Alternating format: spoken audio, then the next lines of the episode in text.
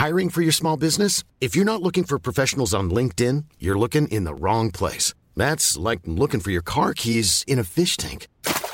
LinkedIn helps you hire professionals you can't find anywhere else, even those who aren't actively searching for a new job but might be open to the perfect role. In a given month, over 70% of LinkedIn users don't even visit other leading job sites. So start looking in the right place. With LinkedIn, you can hire professionals like a professional. Post your free job on linkedin.com slash people today.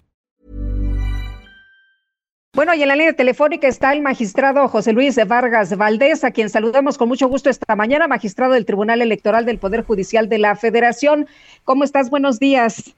Sergio Lupita, buenos días, un gusto saludarlos. Magistrado, cuéntenos, ¿qué piensa usted de esta votación en que cinco de sus colegas decidieron pues eh, quitarle la, el cargo de magistrado presidente del tribunal?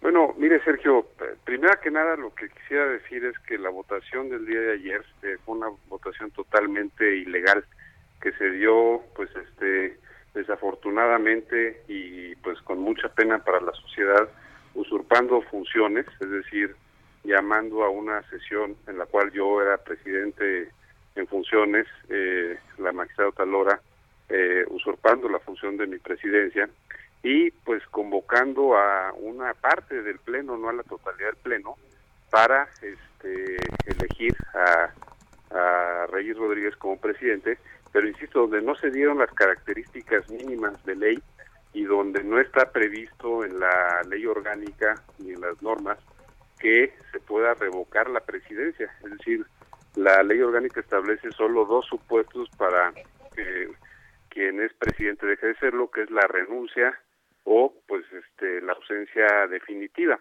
Y en este caso eh, no existió ninguna de las dos.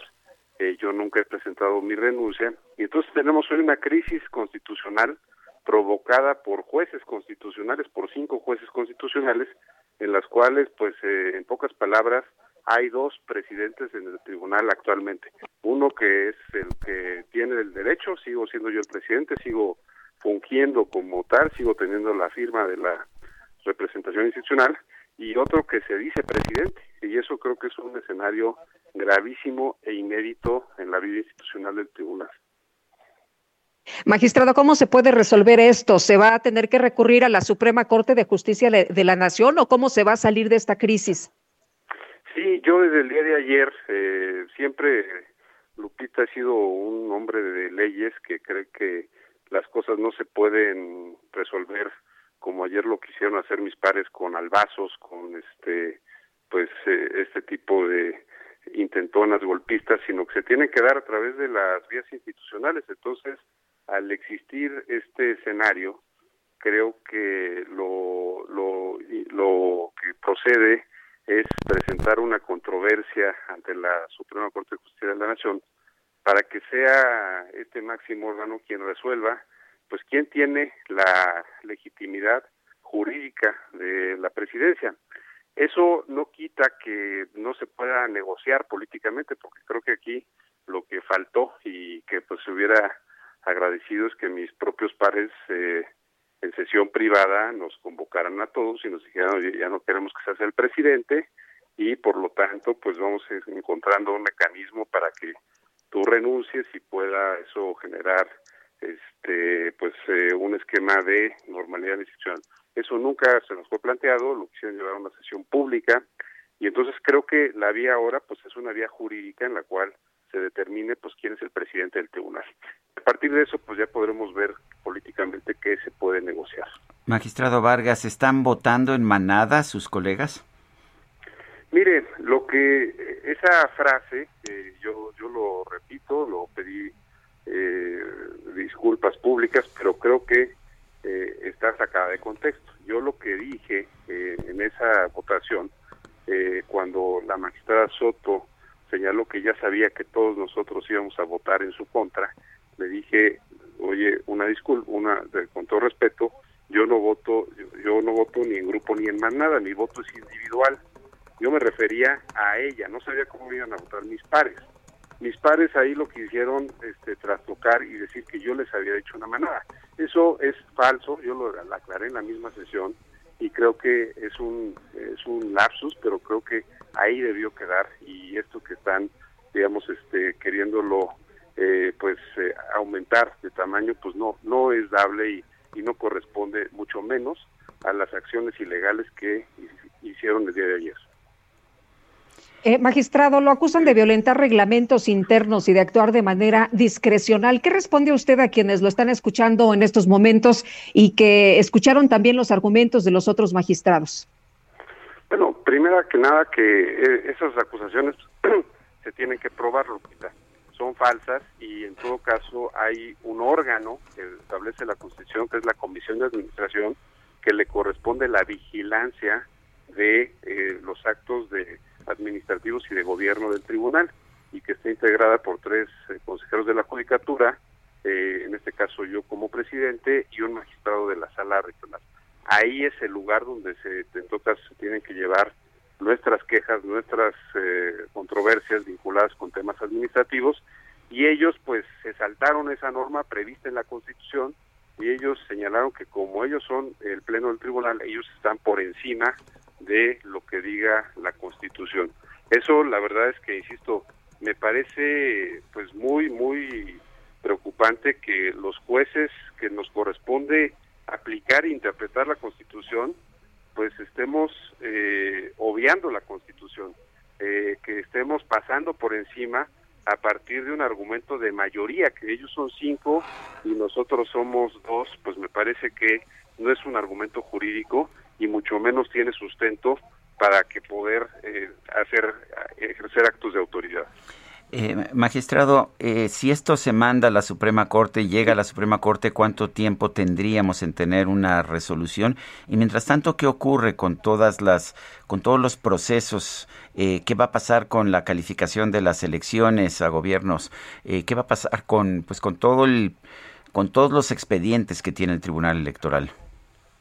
Bueno, es una pregunta muy buena porque, mire, en la controversia que yo voy a plantear el día de hoy, eh, lo primero que tengo que solicitarle a, la Suprema Corte es que declare la suspensión eh, de los posibles efectos de este acto de los cinco magistrados para efectos de que se pueda seguir con normalidad, entre comillas, pues la resolución de asuntos, es decir, el turnar los expedientes, el trámite ordinario jurisdiccional y administrativo, porque hay que pagar nóminas, hay que hacer una serie de cosas que hasta el momento el que tiene la potestad y la firma del tribunal soy yo.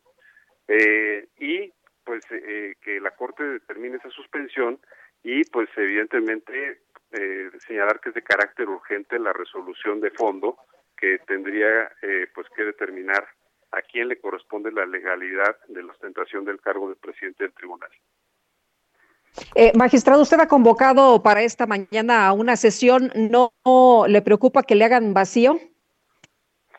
Pues sí, justo hoy estamos analizando las condiciones eh, para ver si, si va a haber la sesión o no. Eh, yo estoy pues eh, tocando base con las ponencias del tribunal.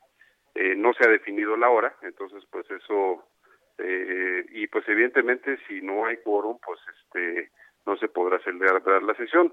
Déjeme decirle que el día de ayer se celebró esta sesión totalmente anormal fuera de incluso de nuestra plataforma institucional en la cual se llevan las sesiones eh, y se resolvieron asuntos jurisdiccionales sin convocatoria pues este eh, con base legal sin atribuciones y excluyendo a dos magistrados de la sala superior de la resolución de asuntos jurisdiccionales cuestión que es gravísima y entonces pues primero tenemos que determinar si eso que ayer ellos dicen que votaron tiene o que votaron si tiene efectos legales o no.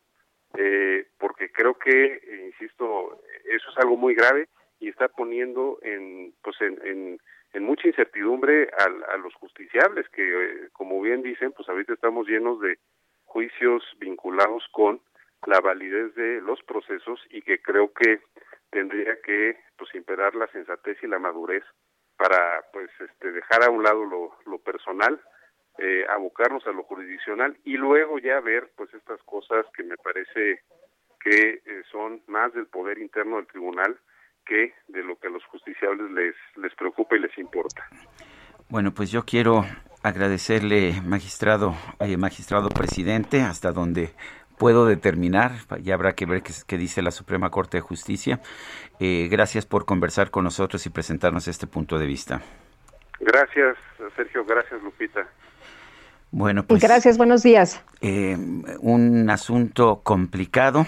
Eh, ya hablamos temprano en la mañana sobre esto. Parece haber razones jurídicas de ambos lados. No hay una disposición en la legislación ni en la ley orgánica del tribunal para remover a un magistrado presidente, solamente la renuncia, él no ha renunciado, pero pues también nos dicen algunos que el hecho de que cinco de los magistrados hayan, que fueron los que lo aprobaron, hayan votado por destituirlo, pues no se puede echar para atrás.